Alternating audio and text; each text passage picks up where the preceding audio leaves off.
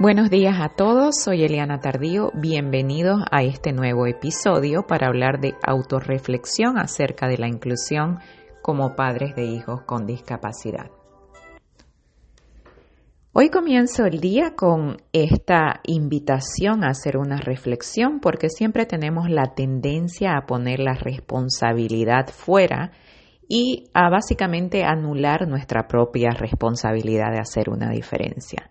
Entonces comienzo haciendo mención de una frase típica que escuchamos constantemente en los sistemas cuando tenemos un hijo con discapacidad, que dice, tu hijo no está haciendo un buen trabajo.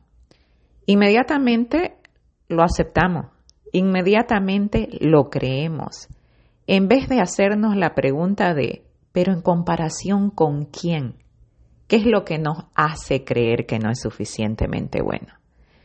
¿Te has dado cuenta de que todo el tiempo los problemas de nuestros hijos comienzan con nuestros propios problemas e inseguridades? Esto como resultado de nuestra propia incapacidad de procesar el mundo desde una perspectiva diferente. La estandarización es sin duda súper conveniente y es una excelente herramienta para medir el progreso basado en indicadores específicos. Pero la estandarización, estandarización no es la respuesta y no puede medir el valor de las personas. Como padres de hijos con discapacidades, aprendemos a culpar al mundo casi inmediatamente. El momento que nace nuestro hijo, tenemos un millón de personas diciéndonos que tenemos que culpar al mundo de lo que no vamos a poder lograr.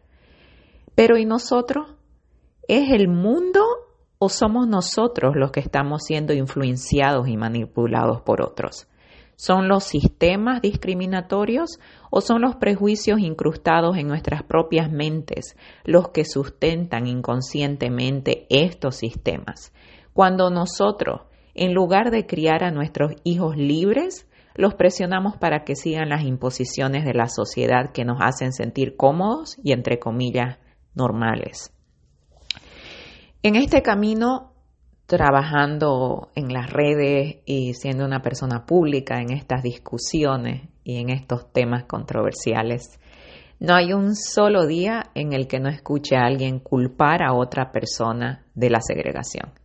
Y es cierto, es una lucha interminable y agotadora por la inclusión, pero seamos honestos, es una responsabilidad compartida, una en la cual como padres tenemos que fortalecernos y convertirnos en defensores para poder defender a nuestros hijos. Y esa es la parte realmente difícil de este juego. El verdadero desafío no es cambiar el mundo de afuera, sino comenzar por cambiar nuestras propias percepciones hasta el punto en el cual la duda ya no sea parte de la ecuación. Se trata de la autoconciencia de quiénes somos y de qué estamos construidos es la autoevaluación constante de nuestros prejuicios, miedos e inseguridades. Es ese análisis doloroso de nuestros sentimientos y dudas cuando permitimos que otros determinen el valor de nuestros hijos en función a la comparación. Es la frustración de descubrir que independientemente de cuánto trabajes por crecer, siempre habrá mucho más por hacer. Y cuanto más crezcas, más presión sentirás para seguir transformándote. Y te cansarás y muchas veces te frustrarás y cuestionarás tus esfuerzos y tus intenciones y créeme, encontrarás tu camino una y otra y otra vez. Todo por una sencilla razón. Eres tan humano como el resto del mundo. Y cuanto más abierto estés a vivir en una autoevaluación constante para mejorarte, más despierto y más vulnerable estarás. Comparto esto porque, como decía antes, no hay un solo día en que no reciba correos electrónicos, mensajes y comentarios de la gente que o bien pregunta cómo hacerlo o se queja de cómo otros interfieren en la capacidad de sus hijos para reclamar su derecho a inclusión. Sin embargo, y muchas veces, no logramos mirar en profundidad y preguntarnos cómo es que nuestra forma de pensar contribuye a la segregación y a la discriminación. Permíteme despertar tu conciencia haciéndote un par de preguntas claves.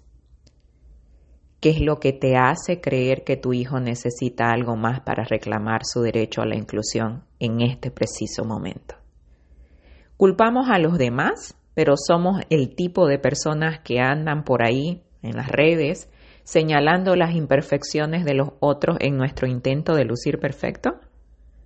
Estamos tan obsesionados con lo que consideramos normal o perfecto que inmediatamente descartamos o percibimos cosas o personas como tontas o inadecuadas cuando son diferentes o cuando no se ajustan a los estándares?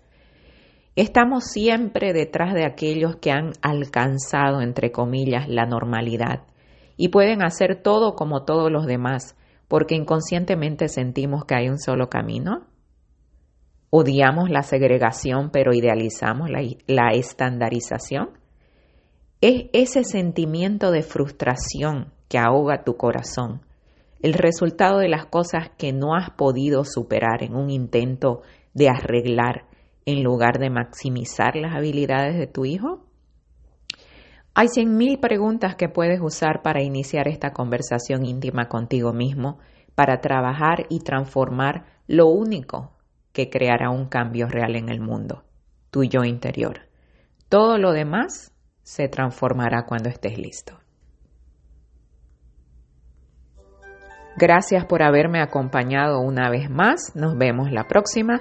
Y no se olviden que me encuentran en elianatardio.com, el blog, con este artículo eh, en pantalla. Y también me encuentran en las redes sociales, en Eliana Tardío en Instagram y Eliana Tardío H en Facebook.